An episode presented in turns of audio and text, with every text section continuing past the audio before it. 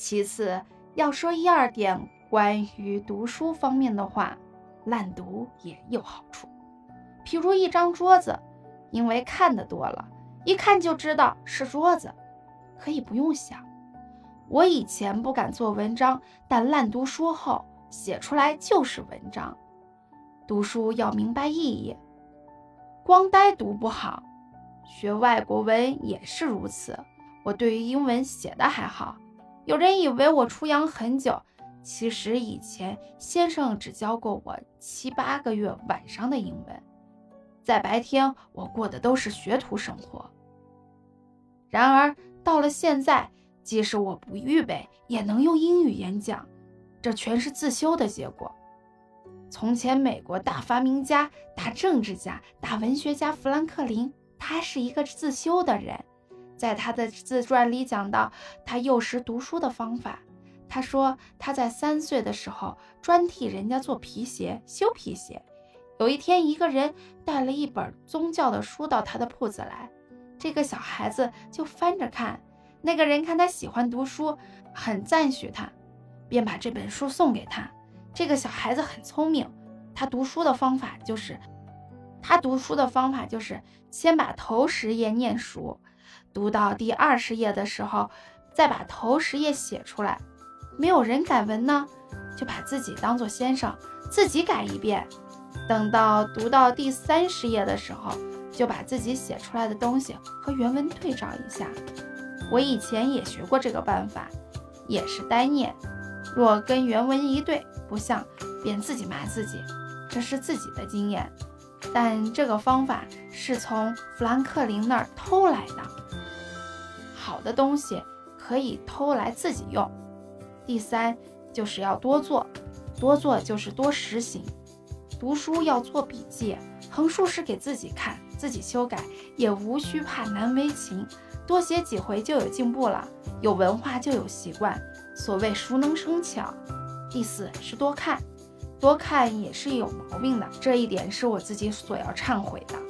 随便看书不但花时间，随便看随便看看书不但花了许多精神，而且白费了时间，而且是白费时间，这是多看的坏处。有一个笑话。大英百科全书本是一种参考书，我却把这本书从头到尾读了一遍。像这样读书等于不读书，希望诸位不要走我失败的路。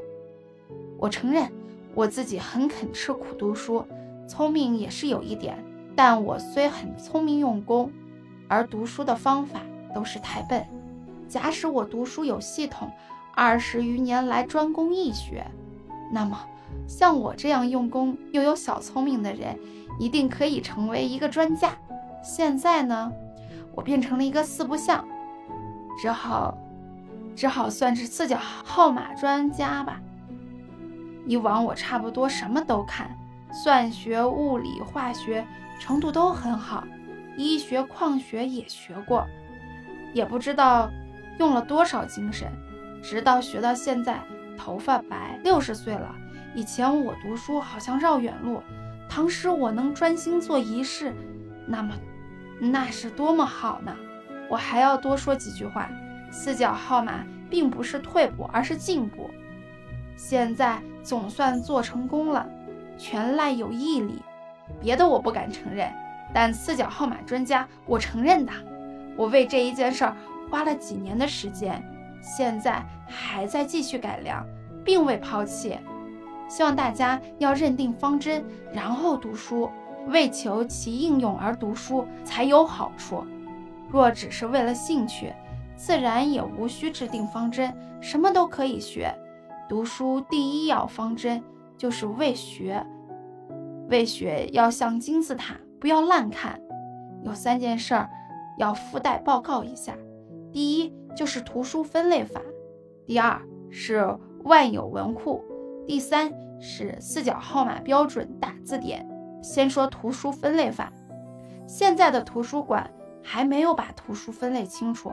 杜威把图书馆分为十大类，以下还有以下还有千百小类。如果范围再广一点儿，还可以分为多少类？好比我们先跳到施永安等百货公司里面，各种货品分门别类，琳琅满目，这里跑又回头跳到那里。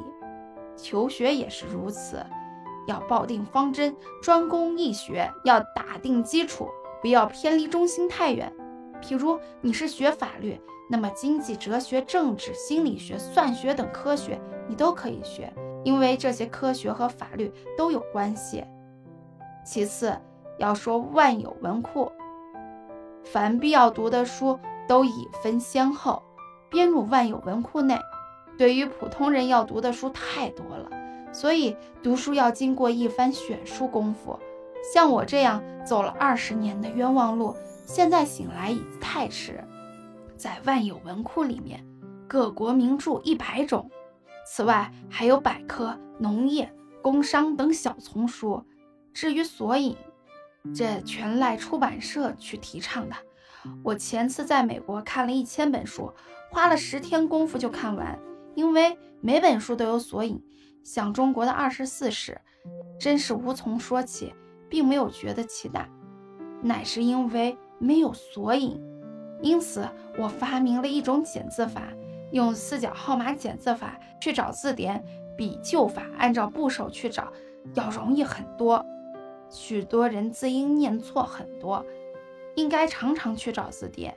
若用四角号码检字法去找字典，找一个字需花两分钟，有的只需几秒钟就够了。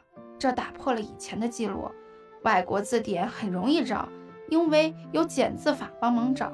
现在上务印书馆对于索引有大规模的计划。近期王云武大词典开辟了一个新时代。这部词典与众不同，注音很正确，其内容颇适合中学以下程度。而且也注意到时间和空间，例如光绪某年等于外国纪元哪一年，王明阳先生生于公元哪一年，死于公元哪一年等等，以及人口统计等都有。读书一定要学索引，此外还要尽量去利用字典，这是读书的唯一方法。